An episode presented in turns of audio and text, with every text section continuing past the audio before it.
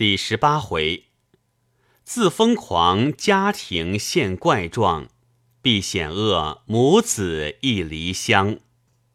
我见母亲安然无恙，便上前拜见。我母亲吃惊，怒道：“谁叫你回来的？你接到了我的信吗？”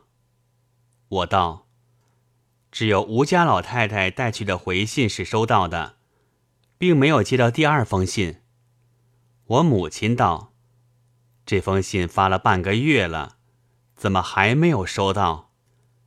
我此时不及查问寄信及电报的事，拜见过母亲之后，又过来拜见婶娘。我那一位堂房姐姐也从房里出来，彼此相见。原来我这位婶娘是我母亲的嫡堂妯娌，族中多少人？只有这位婶娘和我母亲最相得。我的这位叔父在七八年前早就身故了。这位姐姐是婶娘的女儿，上前年出嫁的。去年那姐夫可也死了，母女两人恰是一对寡妇。我母亲因为我出门去了，所以都接到家里来住。一则彼此都有个照应，二则也能解寂寞。表过不提。当下我一一相见已毕，才问我母亲给我的是什么信。我母亲叹道：“这话也一言难尽。你老远的回来，也歇一歇再谈吧。”我道：“孩儿自从接了电报之后。”心慌意乱。这句话还没有往下说，我母亲大惊道：“你接了谁的电报？”我也吃惊道：“这电报，这电报不是母亲叫人打的吗？”母亲道：“我何尝打过什么电报？那电报说些什么？”我道：“那电报说的是母亲病重了。”叫孩儿赶快回来。我母亲听了，对着我婶娘道：“婶婶，这可又是他们作怪的了。”婶娘道：“打电报叫他回来也罢了，怎么还咒人家病重呢？”母亲问我道：“你今天上岸回来的时候，在路上有遇见什么人没有？”我道。没有遇见什么人。母亲道：“那么你这两天先不要出去，等商量定了主意再讲。”我此时满腹狐疑，不知究竟为了什么事，又不好十分追问，只得搭讪着检点一切行李，说些别后的话。我把到南京以后的情节一一告知。我母亲听了，不觉淌下泪来，道：“要不是无忌之，我的儿此刻不知流落到什么样子了。你此刻还打算回南京去吗？”我道：“原打算要回去的。”我母亲道：“你这一回来，不定季之那里另外请了人，你不是白回去吗？”我道：“这不见得。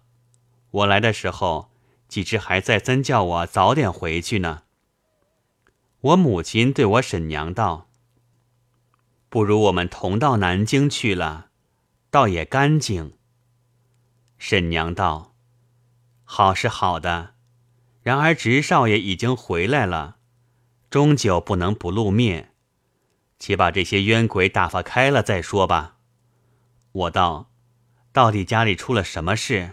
好，婶婶，告诉了我吧。”婶娘道：“没有什么事，只因上月落了几天雨，祠堂里被雷打了一个屋角，说是要修理。这里的族长就是你的大叔公，倡议要众人分派，派到你名下要出一百两银子。”你母亲不肯答应，说是族中人丁不少，修理这点点屋角，不过几十吊钱的事，怎么要派起我们一百两来？就是我们全承认了修理费，也用不了这些。从此之后，就天天闹个不休，还有许多小零碎的事，此刻一言也难尽述。后来你母亲没了法子想，只推说等你回来再讲。自从说出这句话去，就安静了好几天。你母亲就写了信去支召你，叫你且不要回来。谁知你又接了什么电报？想来这电报是他们打的，要骗你回来的。所以你母亲叫你这几天不要露面。等想定了对付他们的法子再讲。我道：“本来我们族中人类不齐，我早知道的。母亲说都到了南京去，这也是避地之一法。且等我慢慢想个好主意，先要发付了他们。”我母亲道：“凭你怎么发付，我是不拿出钱去的。”我道。这个自然，我们自己的钱，怎么肯胡乱给人家呢？嘴里是这么说，我心里早就打定了主意，先开了箱子，取出那一百两银子交给母亲。母亲道：“就指这点吗？”我道：“是。”母亲道：“你先寄过五十两回来，那五千银子是五厘周息。”也有二百五十两呀。我听了这话，只得把祖父对我说王祖香借去三千的话说了一遍。我母亲默默无言。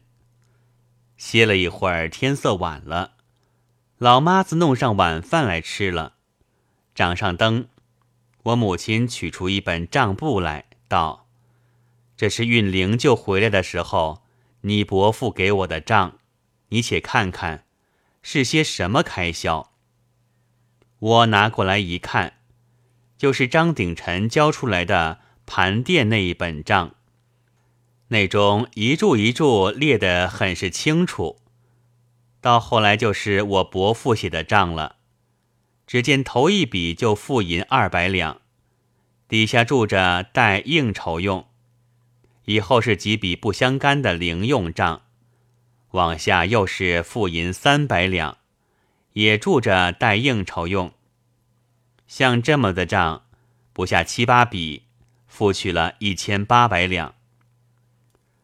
后来又有一笔是付找房价银一千五百两。我莫名其妙道：“什么找房价呢？”母亲道：“这个是你伯父说的。”现在这一所房子是祖父遗下的东西，应该他们兄弟三个分住。此刻他及你叔叔都是出门的人，这房子分不着了。估起价来，可以值得二千多银子。他叫我将来估了价，把房价派了出来，这房子就算是我们的了。所以取去一千五百银子，他要了七百五。还有那七百五是寄给你叔叔的，我道，还有那些金子呢？母亲道，哪里有什么金子？我不知道。只这一番回答，我心中就犹如照了一面大镜子一般，前后的事都了然明白。眼见的什么存庄生息的那五千银子，也有九分靠不住的了。家中的族人又是这样，不如依了母亲的话，搬到南京去吧。心中暗暗打定了主意。忽听得外面有人打门，砰轰砰轰的打得很重。小丫头名叫春兰的出去开了门，外面便走进一个人来。春兰翻身进来道：“二大爷来了。”我要出去，母亲道：“你且不要露面。”我道：“不要紧，丑媳妇总要见翁姑的。”说着出去了。母亲还要拦时，已经拦我不住。我走到外面，见是我的一位嫡堂伯父，号叫子英的，不知在哪里吃酒吃得满脸通红，反背着双手，臂别着进来，向前走三步，往后退两步的，在那里朦胧着一双眼睛，一见了我便道：“你你你回来了吗？几几时到的？”我道：“方才到的。”子英道：“请你吃吃。”说时迟，那时快，他那三个字的一句话还不曾说了，忽然举起那反背的手来，拿着明晃晃的一把大刀，劈头便砍。我连忙一闪，春兰在旁边哇的一声哭将起来。子英道：“你你哭。”先完了你！说着，提刀扑将过去，吓得春兰哭喊着飞跑去了。我正要上前去劝时，不料他立脚不稳，轰的一声跌倒在地，叮当一响，那把刀已经跌在二尺之外。我心中又好气又好恼，只见他躺在地下，乱嚷起来道。反了，反了！侄儿子打伯父了。此时我母亲、婶娘、姐姐都出来了。我母亲只气得面白唇青，一句话也没有。婶娘也是彷徨失措。我便上前去搀起她来，一面说道：“伯父有话好好的说，不要动怒。”我姐姐在旁道。伯父起来吧，这地下冷呢。子英道：“冷死了，少不了你们抵命。”一面说一面起来。我道：“伯父到底为了什么事情动气？”子英道：“你不要管我，我今天输得狠了，要见一个杀一个。”我道。不过输了钱，何必这样动气呢？子英道：“哼，你知道我输了多少？”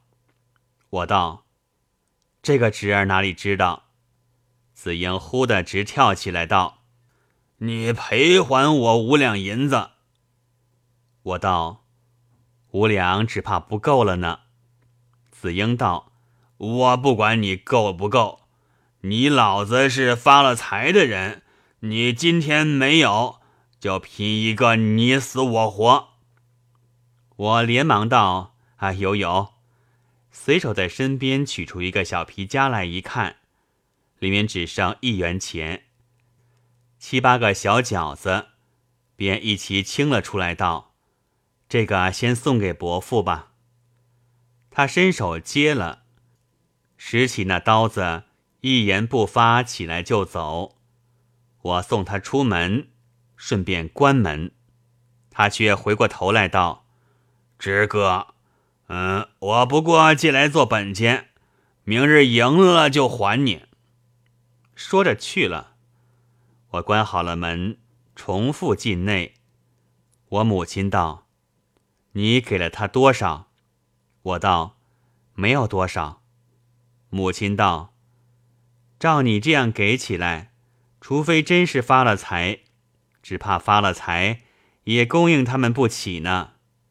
我道：“母亲放心，孩儿自有道理。”母亲道：“我的钱是不动的。”我道：“这个自然。”当下，大家又把子英拿刀拼命的话说笑了一番，各自归寝。一夜无话。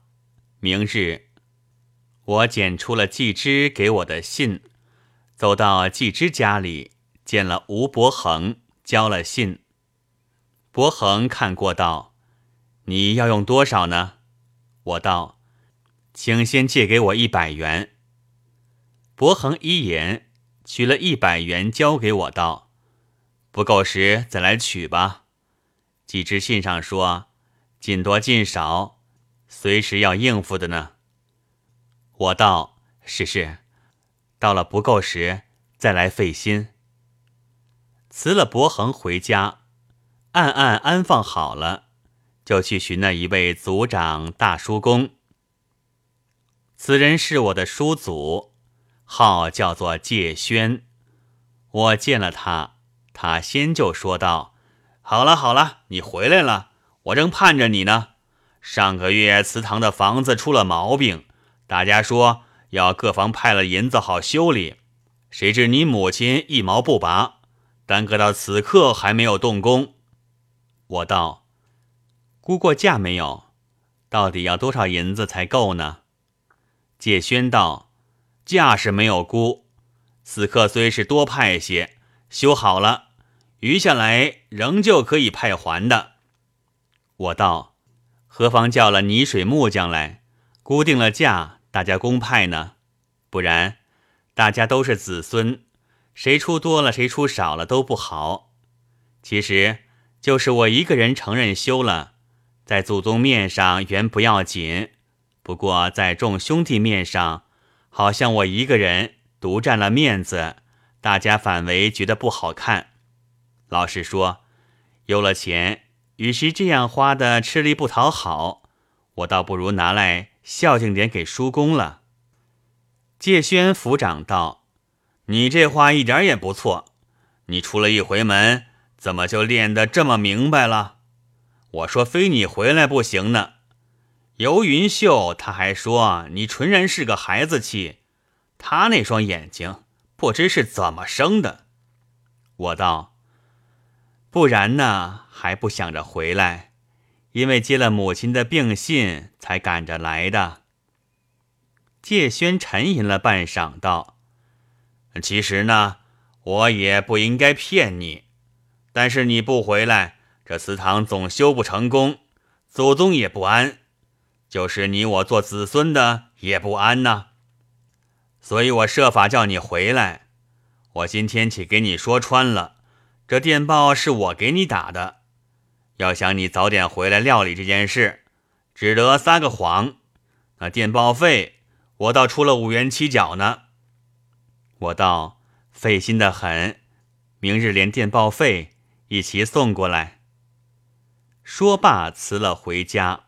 我并不提起此事，只商量同到南京的话。母亲道：“我们此去，丢下你婶婶姐姐怎么？”